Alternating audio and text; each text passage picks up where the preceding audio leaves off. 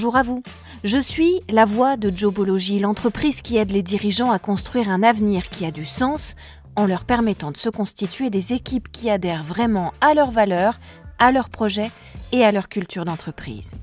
Avec les boss du recrutement, je vous propose à travers différents formats de découvrir une nouvelle vision du recrutement pour qu'enfin entreprises et candidats puissent bâtir ensemble des projets qui ont du sens pour eux et pour la société.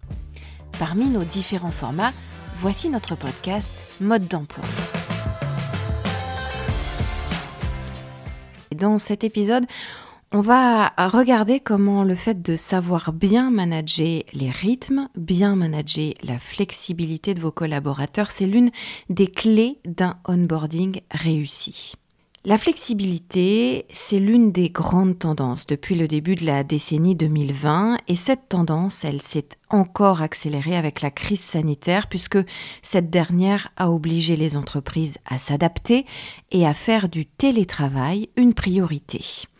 Impulser davantage de flexibilité dans les rythmes, dans les conditions de travail des salariés, c'est un gage pour l'entreprise d'une meilleure efficacité face aux fluctuations de la demande client et puis d'une meilleure rentabilité de la main-d'œuvre en fonction des pics d'activité et des moments d'accalmie.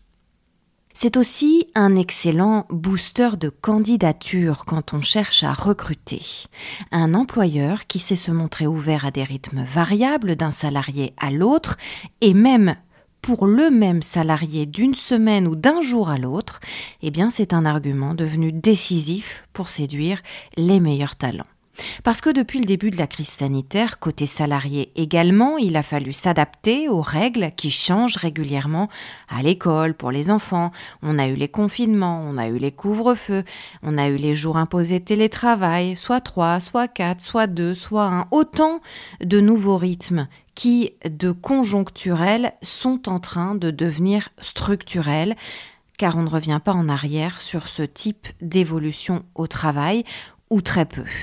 En tout cas, on en garde toujours quelque chose, et c'est ce que révèle un dernier sondage d'Ipsos d'ailleurs, est 90% des entreprises, que ce soit les patrons ou les salariés, ont envie de garder des jours de télétravail dans leur vie. Cette notion de flexibilité du travail, elle implique donc l'humain plus que jamais dans un monde qui se déconnecte physiquement et qui se surconnecte virtuellement et numériquement. Le rôle des ressources humaines devient donc plus que jamais fondamental et vous place, vous, managers RH en première ligne. On n'impose pas à son personnel une flexibilité du travail accrue sans une préparation pointue, sans une concertation approfondie avec les uns, avec les autres, de manière à trouver les solutions qui conviennent le mieux à tous et qui permettent aussi et surtout à l'entreprise d'améliorer sa souplesse sur le marché et son attractivité auprès des candidats. C'est un aspect du onboarding qui, de mineur, est devenu majeur aujourd'hui et qui va conditionner avec certitude la bonne insertion de vos nouvelles recrues dans l'univers professionnel que vous leur proposez la rigidité, les carcans, les règles de travail, les horaires figés dans le marbre n'ont plus lieu d'être désormais dans la sphère professionnelle. Voici donc nos secrets pour un onboarding réussi sur la base d'un bon management des rythmes et de la flexibilité de vos collaborateurs. Notre secret numéro un, c'est de regarder autrement le mot flexibilité. Dans notre pays, en Europe en général, c'est un mot qui a longtemps souffert d'une image péjorative. Mais la flexibilité bénéficie désormais de plus en plus d'une acceptation très favorable du point de vue des entreprises, mais aussi du point de vue des salariés et de la société en général. Il faut dire que jusqu'alors et depuis des siècles, la flexibilité a toujours été quasi systématiquement comprise comme une forme moderne d'esclavagisme, de staccanovisme des personnels, passant du vocable tayloriste à celui d'ubérisation du marché du travail. Ces dernières années, la flexibilité a fini par prendre de nouvelles formes quand même dans l'imaginaire collectif et des formes progressistes. La crise du Covid a achevé d'imposer la flexibilité à la fois comme une nécessité économique, comme une nécessité sociale et puis comme une nécessité sanitaire. L'expérience empirique a ensuite prouvé aux collaborateurs impliqués que flexibilité pouvait aussi rimer avec davantage de liberté dans la gestion de son temps, son temps de travail, mais aussi son temps de vie privée que ça pouvait impliquer davantage de confiance entre managers et N-1, davantage de facilité pour aménager son temps entre les missions professionnelles, le temps de vie privée et familiale et les autres loisirs. D'une situation subie, la flexibilité est donc en train de devenir un vrai choix de vie. C'est un changement qui implique aussi une petite révolution professionnelle du côté des ressources humaines. Le virage peut franchement être révolutionnaire pour vous, pour vos entreprises en termes de compétitivité, mais il doit être bien pris, ce virage, et la manœuvre est délicate. Et notre secret numéro 2, c'est donc aussi d'intégrer cette nouvelle contrainte du distanciel et de la flexibilité dans vos processus d'onboarding. Bien menée, la transition de la flexibilité peut en effet aboutir à une stratégie win-win, gagnant-gagnant, avec des salariés qui vont avoir le goût de travailler au moment qu'ils se sont choisis, sur les lieux qu'ils se sont choisis et en accord avec leur direction, et puis des entreprises qui vont s'adapter à la crise grâce à cette souplesse et qui vont donc devenir plus innovantes et plus compétitives. Désormais, les entreprises ont un besoin vital de salariés flexibles, c'est-à-dire des hommes et des femmes qui acceptent de faire preuve de souplesse à la fois sur leurs horaires de travail, sur leur lieu de travail, sur la ventilation de leurs objectifs et de leurs missions, sur l'innovation et les nouveaux projets et enfin sur l'évolution de leur carrière et la formation à de nouvelles compétences. Être utile, à son entreprise, être prêt à s'investir, accepter le changement, surtout que pour la plupart d'entre nous, nous n'avons plus guère le choix que de respecter certaines normes qui sont devenues gouvernementales sur le télétravail, eh bien tous ces choix, ce sont autant de tendances que l'on observe de toute façon très clairement à la hausse chez les salariés français et surtout chez les nouvelles générations de candidats qui d'ailleurs se déclarent de plus en plus nombreux à accepter, voire à rechercher une situation de télétravail et à s'en trouver satisfait. C'est pas moi qui le dis, c'est l'Observatoire de la qualité de vie au travail. Mais un DRH qui demande une grande flexibilité à son personnel, il doit, en échange, positionner la qualité de vie de ses collaborateurs au centre de ses préoccupations et le leur faire savoir et leur montrer. Parce que si cette flexibilité, elle ne satisfait pas ceux qui la pratiquent, alors elle ne servira à rien, ils ne seront pas performants et ce sera totalement contre-productif. Notre secret numéro 3, c'est donc de placer la satisfaction au cœur de cette stratégie d'onboarding, au cœur de la productivité et des performances. La flexibilité, c'est une clé de réussite de l'entreprise à partir du moment où elle n'est pas subie, on vient de le dire, mais où elle est choisie, et où elle permet donc à ceux qui la pratiquent de s'y épanouir. Et tout RH qui se respecte sait aujourd'hui qu'un salarié productif est un salarié heureux et inversement, un salarié heureux est un salarié productif. Le bonheur au travail libère de l'énergie productive, améliore les facultés d'organisation, favorise la confiance entre collaborateurs et les valorise aussi en boostant les notions de responsabilité, d'autonomie et en stimulant donc à son tour le sens de l'engagement. Le hic, c'est que seulement un Français sur dix, dit aujourd'hui dans les enquêtes statistiques qui existent, éprouver ce sentiment au travail. Ça signifie qu'il y a un immense chantier à mettre en place côté RH pour développer cette tendance et pour atteindre les 100% de salariés satisfaits. Le RH d'aujourd'hui, quelle que soit sa branche, il doit réussir l'alchimie entre quatre choses. 1. La digitalisation des process pour diminuer la pénibilité des tâches tout en affrontant les conjonctures sanitaires, économiques. 2. Une meilleure gestion des ressources humaines à distance.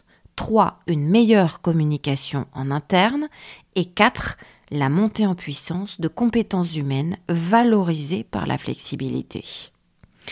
On ne peut pas imaginer aujourd'hui continuer à travailler dans les entreprises françaises avec les méthodes des dernières décennies. C'est une évidence. Il est même impossible de garder les méthodes de travail qui ont pu être celles des entreprises françaises il y a seulement dix ans et dont la clé de voûte RH était le présentéisme, le travail posté, les horaires fixes, l'organisation hiérarchique et géographique pyramidale. Tout ça, ce sont des modèles qu'il faut abandonner pour survivre sur un marché mondial qui est aujourd'hui aux antipodes de ça, et où ceux qui s'en sortent le mieux, ce sont ceux qui font preuve d'une souplesse à son maximum. Le taylorisme est mort finalement avec la globalisation du marché des consommateurs, donc de l'offre et de la demande, mais aussi avec l'émergence d'une nouvelle génération de travailleurs, de candidats qui sont favorables aux nouveaux modes de travail, qui ne rejettent plus la flexibilité comme une contrainte, mais qui la réclament comme un avantage qui leur permet de mieux équilibrer leur temps, leur énergie et leur engagement entre sphère professionnelle et sphère privée. Notre secret numéro 4, c'est donc de valoriser la flexibilité pour renforcer votre marque employeur.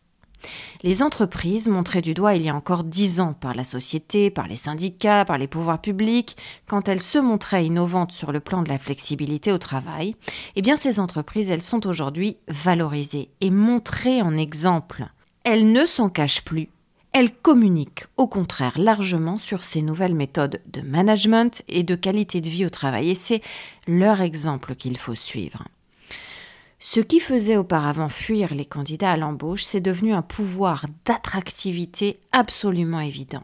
Les talents se précipitent pour intégrer des structures qui leur offriront la possibilité d'être autonomes, d'être libres, d'être responsabilisés avec des missions variées et évolutives et une carrière en mouvement, jamais figée. Ce qui était autrefois perçu comme dangereux, comme insécurisant, c'est devenu une liberté séduisante et un moyen pour les nouveaux candidats de ne jamais s'ennuyer au travail. Vous devez évidemment en tenir compte. Notre secret numéro 5, c'est de faire évoluer votre entreprise entre flex office, flex time et onboarding. Pour les responsables des ressources humaines, aujourd'hui, il faut trouver le moyen harmonieux de faire évoluer votre entreprise et vos salariés sur trois plans distincts. Ce qu'on appelle le flex office, c'est-à-dire du coworking, du télétravail, des tiers-lieux, etc. L'open space, les bureaux aux cages à lapins, c'est fini avec ces nouveaux lieux de travail, que ce soit chez le salarié ou en tiers-lieu près de chez lui, par exemple, eh bien, votre collaborateur va gagner sur son temps de transport et il va le consacrer à travailler, ce qui est avantageux pour vous et pour l'entreprise.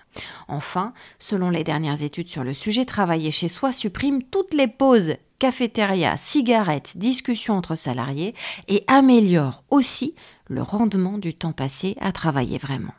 Le deuxième plan sur lequel vous devez travailler, c'est ce qu'on appelle le flex time, qui est rendu possible grâce notamment au télétravail. Fini la pointeuse de 8h à 18h, les plannings rigides, les emplois du temps réglés au métronome. Votre collaborateur doit aussi pouvoir choisir d'être avec ses enfants une partie de la journée et puis de travailler une partie de la nuit en horaire décalé par exemple, ce qui va lui donner le sentiment d'un meilleur équilibre entre sa vie privée et sa vie active et qui donc va logiquement, mathématiquement, améliorer sa productivité. On sait aujourd'hui que la souplesse horaire booste la créativité des salariés et que l'improvisation se fait souvent à l'avantage de l'entreprise. L'avantage pour les ressources humaines, c'est que le flex time va permettre de planifier les équipes en fonction de la demande du client et du niveau d'activité. Vous pouvez donc par exemple mettre en place un capital d'heures annuelles et les dispatcher selon les périodes en laissant les personnes se reposer davantage, en faisant de petites journées par exemple sur les périodes un peu creuses, tout en les prévenant qu'elles devront être disponibles et tout en sachant que vous pourrez compter au maximum sur elles 24 heures sur 24 et 7 jours sur 7 s'il le faut pendant les périodes à flux tendu, les soldes, le Black Friday, les fêtes de fin d'année pour la logistique par exemple et tant d'autres dates. Ça permet aussi d'avoir du temps partiel ou d'avoir du temps partagé plus facilement sans forcément passer par des phases de chômage technique. Un salarié qui va arriver plus tard dans la journée, par exemple parce qu'il passe s'occuper de ses vieux parents le matin ou parce qu'il dépose ses enfants à l'école, mais qui va rattraper le soir ou les week-ends ce temps perdu, pendant qu'un autre de vos salariés préférera venir lui très tôt le matin et partir beaucoup plus tôt en journée pour aller faire du sport, par exemple, toujours, ça permet d'avoir une force de présence extraordinaire avec du coup une réponse aux clients quasi non-stop, y compris le week-end, y compris tôt le matin, y compris dans la nuit. Tout le monde est content, les salariés, l'entreprise et le client. Troisième volet, ce qu'on appelle le flex work ou le flex job. C'est très important dans l'onboarding. Chacun évolue dans ses missions en fonction des besoins, des compétences et des disponibilités, c'est le principe. Le management tourne en fonction des opérations à mener, tous les collaborateurs sont responsabilisés, la confiance est renforcée et à la base de tout ça, il y a moins de concurrence malveillante, il y a au contraire une saine émulation qui se construit progressivement dans le groupe. Ainsi, on travaille sur le mode de la start-up, projet par projet, avec énormément de recours au numérique, avec une concertation permanente à tous les échelons, etc. De plus en plus de petites et moyennes entreprises françaises, mais aussi quelques très grands groupes de l'Hexagone, ont désormais compris l'importance de ces évolutions et ont adopté la flexibilité avec des salariés consentants et participatifs grâce à une bonne gestion RH de cette transition. Par exemple, euh, nous a expliqué un chercheur de l'Université de Marne-la-Vallée, dans la grande distribution, vous avez le groupe Leroy Merlin qui a été précurseur en la matière, avec des espaces de travail parfaitement libérés, des outils numériques pour chaque salarié, des laboratoires d'idées participatifs où tous les collaborateurs peuvent s'exprimer et donc impulser de nouvelles idées. Et aujourd'hui, d'après la dernière étude qui date de novembre 2019, eh bien on sait que 3 Français sur 4 peuvent travailler de manière flexible. Aux ressources humaines maintenant, aux recruteurs, aux RH, de faire en sorte que ces Français le veuillent aussi. On sait que ceux qui ont pu déterminer eux-mêmes leur emploi du temps, en accord avec leur hiérarchie en tout cas, sont ensuite les plus efficaces au travail. D'ailleurs, je vous donne un autre chiffre excessivement parlant. Un salarié français sur deux dit aujourd'hui être prêt à changer d'entreprise pour partir dans un environnement de travail plus flexible au niveau des horaires ou du lieu ou du type de travail ou des trois. La flexibilité est donc devenue un levier essentiel non seulement du management de vos équipes en place, mais aussi de tout votre processus de recrutement. Et c'est vraiment, je vous le garantis, un des outils qui fera de vous un boss de l'emploi. À la semaine prochaine.